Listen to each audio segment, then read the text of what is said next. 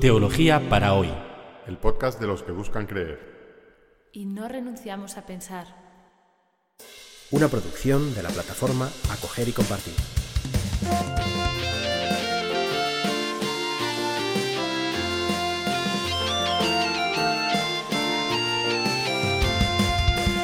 Bienvenidos al episodio 22 de Teología para hoy y el tema de hoy es Los discípulos se van de prácticas.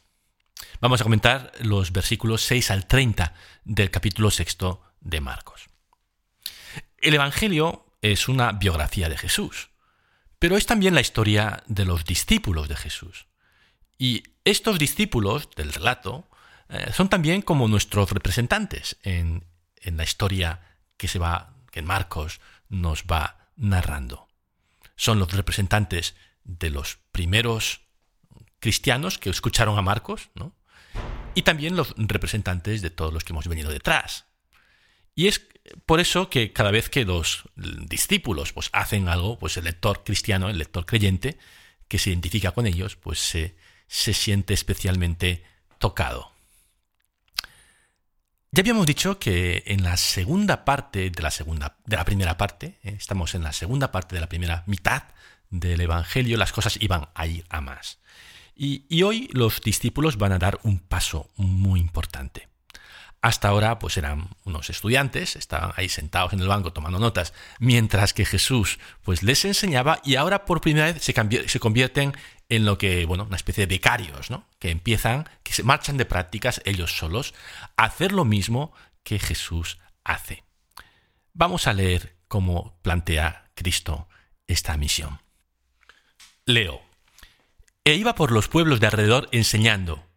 Y llamando a los doce empezó a enviarlos de dos en dos, y les dio autoridad sobre los espíritus inmundos, y les mandó que no llevasen para el camino, excepto un bastón, ni pan, ni zurrón, ni monedero, pero que calzaran sandalias, y no llevasen túnica de repuesto. El equipamiento del apóstol, apóstol quiere decir enviado, es un tanto escaso, ¿no? Eh, no pueden, pueden llevar bastón y sandalias, pero no pueden llevar ni bolsa, ni dinero, ni pan. ¿Y por qué? ¿Es que Jesús quiere eh, fastidiarles un poco para que se curtan? Bueno, no creo que este sea el motivo.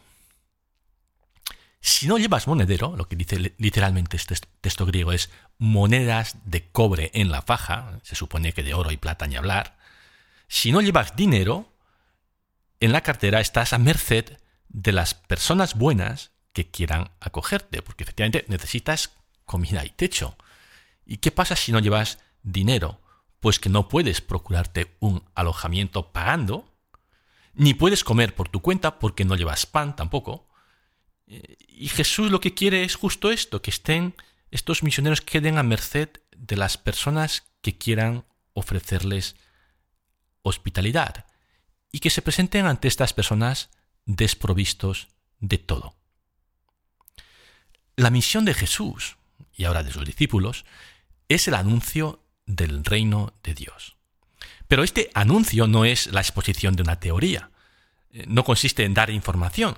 Hemos visto que Jesús no se limita a anunciar el reino, sino que el reino empieza a hacerse realidad en su entorno, a través de las curaciones, del perdón de los pecados, de la inclusión de los marginados el reino empieza a hacerse realidad en torno a Jesús, porque las personas cambian y, cambian el modo de relacionarse unos con otros. Los discípulos son portadores de este reino, ¿no? Del, del reino de Dios que empieza a hacerse realidad en torno a Jesús. Y la acogida en las familias de estos enviados es lo que va a posibilitar que esta experiencia del reino llegue a más gente acoger y compartir está en el corazón de lo que significa empezar a vivir el reino de Dios. Porque nos hace intuir una nueva forma de vivir y de relacionarnos, en el que el Dios de Jesús, el Dios que no se impone a nadie, empieza a contactar con nosotros, a hacerse experiencia. Por eso los discípulos tienen que ir sin nada, para no imponerse para provocar esa acogida gratuita eh, de personas que, que abren su casa, abren su, vida a, gente necesitada, gente que viene sin nada. Y, a través de esa generosidad entra, eh, comienza este intercambio, ¿no? En el que los discípulos también tienen algo muy importante que ofrecer. Leo. Y Jesús les decía, en la casa en la que entréis, quedaos allí hasta que os marchéis de aquel lugar. Si en algún lugar no os acogen ni os escuchan, salid de allí, sacudíos el polvo de debajo de vuestros pies como testimonio para ellos. Ellos salieron y predicaron la conversión. Expulsaban muchos demonios, ungían con aceite muchos enfermos y los curaban. Jesús manda que se queden en la casa que les acoja pero también les dice que si no son acogidos, que no se hagan problema, que se vayan a otro lugar. Eso sí, que se sacudan el polvo de debajo de los pies, que es una forma de decir, mira, no queremos ni el polvo de vuestro pueblo. E, e, es una forma también de decir, eres muy libre de rechazar el reino. Tú te lo pierdes. No queremos nada que ver contigo. E ir al siguiente pueblo, que hay muchos pueblos. Los discípulos hacen las mismas cosas que Jesús predicar la metanoia, ese cambio de mentalidad, la conversión, expulsar a los demonios, curar enfermos. Pero lo hacen con una variante aquí, hay una variante que no hemos visto en Jesús, ¿no? Que curan a los enfermos, decía aquí, ungían con aceite muchos enfermos y los curaban. Esto del aceite no lo hemos visto en Jesús. Eh, puede ser que aquí Marcos esté eh, dándonos dándole a entender al lector de su comunidad, mira, esto que hacemos nosotros con nuestros enfermos, que les ungimos con aceite y rezamos con ellos, ya lo hacía Jesús, ya lo hacían los discípulos primeros que fueron enviados a Jesús. Este, este ritual, ¿no? este rito de, de ungir con aceite a los enfermos y rezar con ellos pidiendo la curación, es algo que muy probablemente hacia la comunidad de Marcos, y que seguimos haciendo en la Iglesia Católica. Es un sacramento. Es el sacramento de la unción de los enfermos, que antes del concilio se llamaba la extrema unción. Y, aún mucha gente entiende que esto es la extrema unción. El otro día me llamaron a, a dar la extrema unción a un enfermo y me decía su hijo, ay, no sé si mi padre se va a asustar mucho si ve a un sacerdote que viene a dar la extrema unción. Claro, porque la extrema unción se reservaba para la situación extrema eh, justo antes de morirte. Desde el Concilio Vaticano II, este sacramento se llama, eh, como se ha llamado siempre, eh, unción de enfermos, no la unción de moribundos. Y es un sacramento que se puede celebrar cuando uno está, no, cada vez que pillamos un, un resfriado, pero pero cada vez que, uno está en una situación de fragilidad, de, enfermedad seria, ¿no? Llamar a la comunidad, a un sacerdote, ungir con aceite, orar para curarnos o, para poder llevar o para poder entender el mensaje que esa enfermedad trae a mi existencia, ¿no? Para poder, para poder vivir esa enfermedad desde la fe. Y, y si es posible curarte, ¿no? Porque es lo que, lo que Dios quiere, es nuestra salud y Jesús curaba a los enfermos. Seguimos leyendo. El nombre de Jesús se hizo notorio y llegó a oídos del rey Herodes, pues algunos decían que Juan el Bautista había resucitado de entre los muertos y por eso actuaban en él fuerzas milagrosas. Otros decían que era Elías otros decían que era un profeta, como los de los tiempos de los profetas. Escuchándolos, Herodes decía, Yo decapité a Juan y ha resucitado. Parece que hemos pasado a otro tema que no tiene nada que ver. Los discípulos se marchan de viaje y ahora de repente se nos habla de Herodes. Veremos, sin embargo, que estos dos relatos, el envío de los apóstoles y la historia sobre Herodes y Juan Bautista, están entrelazados eh, por el viejo truco del sándwich. ¿Se acuerdan? Pan, jamón, pan, una cosa que le gusta mucho a Marcos, empezar a contar una historia, pasar a la segunda historia y luego retornar a la primera. Veremos que retornamos a la historia de los apóstoles. Pero antes nos va a eh, contar otra, otro tema. Jesús se ha hecho célebre y su fama llega hasta Herodes, el rey de Galilea. Este Herodes es Herodes Antipas, el hijo de Herodes el Grande. Herodes el Grande es el Herodes de la Navidad, de, los relatos de la infancia de Jesús. Cuando Jesús nace, el que reina en Israel es Herodes el Grande. Bueno, pues este es Herodes Antipas, el hijo de Herodes el Grande. Cuando Herodes el Grande murió, eh, repartió su reino entre sus hijos y a Antipas le correspondió Galilea. Y, Herodes Antipas, aunque aquí eh, Marcos lo llama rey, no era técnicamente un rey, sino un tetrarges, que quiere decir eh, gobernante o señor de una cuarta parte, una especie de virrey.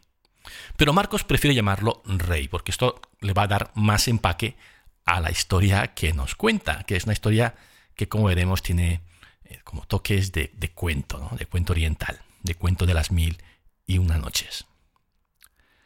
La gente se preguntaba quién era Jesús, ¿eh? este Jesús que hacía milagros, y, las respuestas eran variadas. Aunque el Antiguo Testamento no, no habla de reencarnaciones, pues parece ser que la gente, la creencia popular era que, que los grandes personajes del pasado podían reaparecer sobre la tierra. Y algunos piensan que Jesús es Elías o uno de los eh, antiguos profetas. Herodes, que tiene motivos para sentirse culpable, piensa que es Juan Bautista que ha vuelto a la vida. Y lo que viene a continuación es un flashback, como en las películas, en que se interrumpe y viene una secuencia del pasado. Es un flashback sobre la muerte de Juan Bautista. Lo leemos. Pues Herodes había mandado prender a Juan y encerrarlo en prisión por Herodías, la mujer de Filipo su hermano, con quien se había casado. Pues Juan decía a Herodes, no te es lícito tener a la mujer de tu hermano. Por eso Herodías odiaba a Juan y quería matarlo, pero no podía, porque Herodes respetaba a Juan, sabiendo que era un hombre justo y santo, y le protegía. Cuando le escuchaba quedaba muy perplejo, pero lo escuchaba con gusto. El próximo 23 de mayo de 2015 va a ser beatificado el mártir Monseñor Óscar Romero, arzobispo de San Salvador. Tras su muerte, que sucedió mientras que él celebraba la Eucaristía, un francotirador le pegó un tiro, mucha gente eh, lo proclamó mártir, pero también algunos otros dijeron, bueno, mártir no es, porque los mártires son aquellos que mueren confesando la fe. Y, a Romero lo mataron por su denuncia política, por su denuncia social de las injusticias que hacía la Junta Militar en su país, que también se decían cristianos. ¿eh? No fue una muerte porque confesara a Cristo como el Señor, sino bueno, este hombre denunciaba, hacía una denuncia política y social y por eso lo mataron. No es un mártir, dijeron algunos. Pero es que Juan, Juan lo matan también por una cuestión política. Aquí es el rey el que eh, mata a Juan, pues porque éste denuncia eh, su, su comportamiento injusto. Y a Juan siempre se le ha venerado mártir en la Iglesia Católica y en las demás iglesias. Así que Óscar Romero tiene un precedente, al menos más de uno ciertamente, eh, de importancia. Juan Bautista, que denunció eh, la injusticia de Herodes.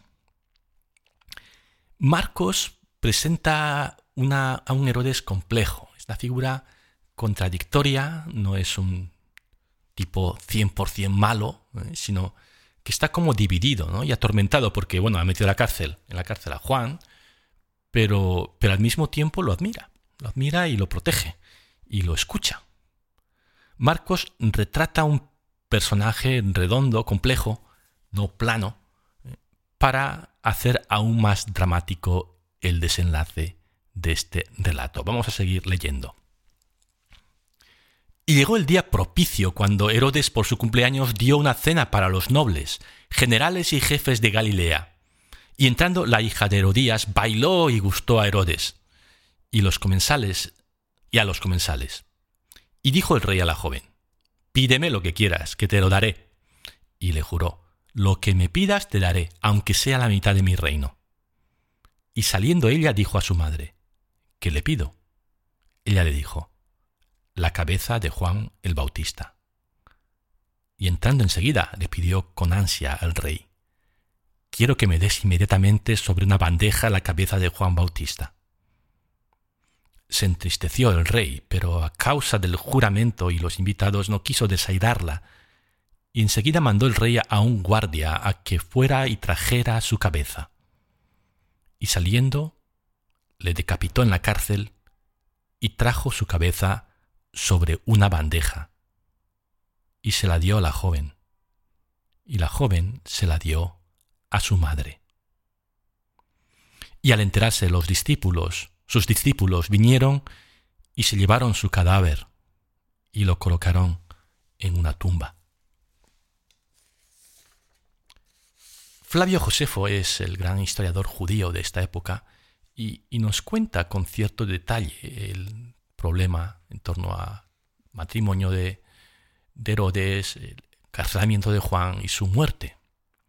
Pero no nos dice nada de este baile y de esta bandeja y de toda esta toda esta escena que hemos eh, sido testigos en el Evangelio. Parece ser que aquí Marcos ha echado a volar su imaginación y enmarca la muerte de Juan Bautista en una escena que parece tomada del libro de las mil y una noches, de un cuento oriental.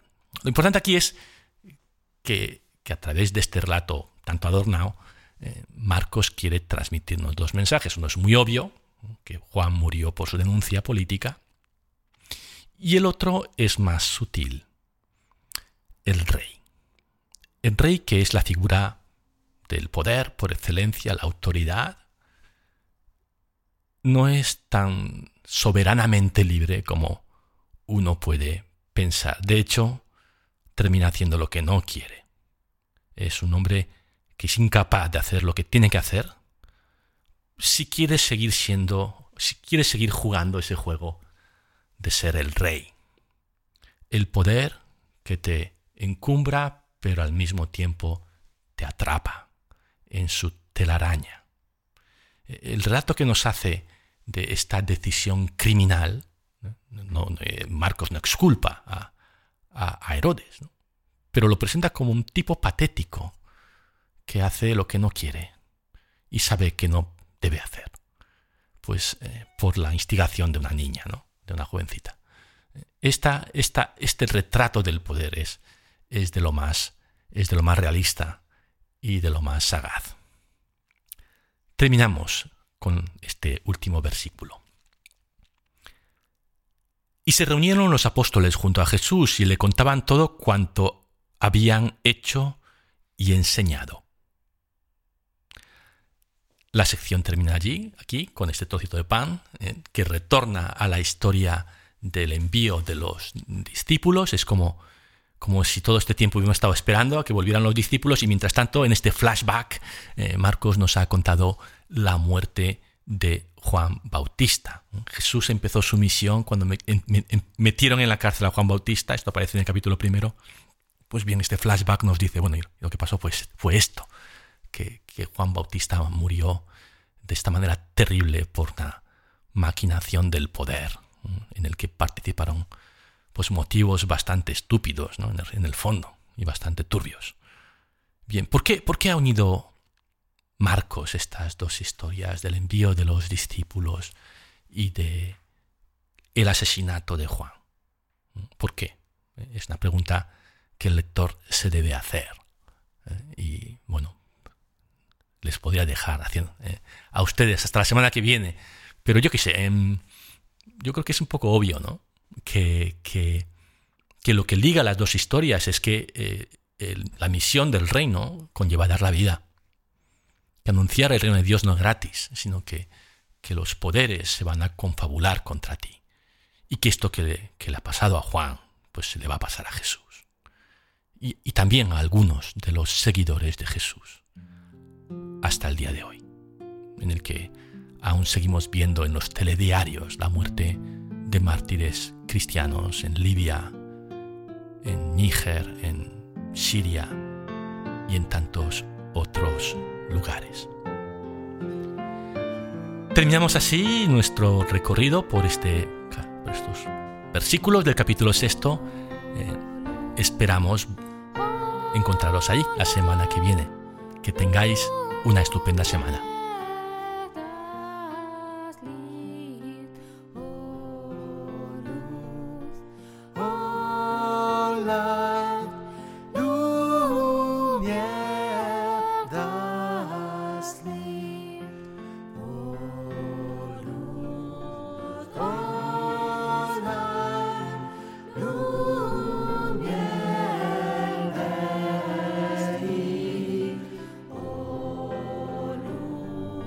school.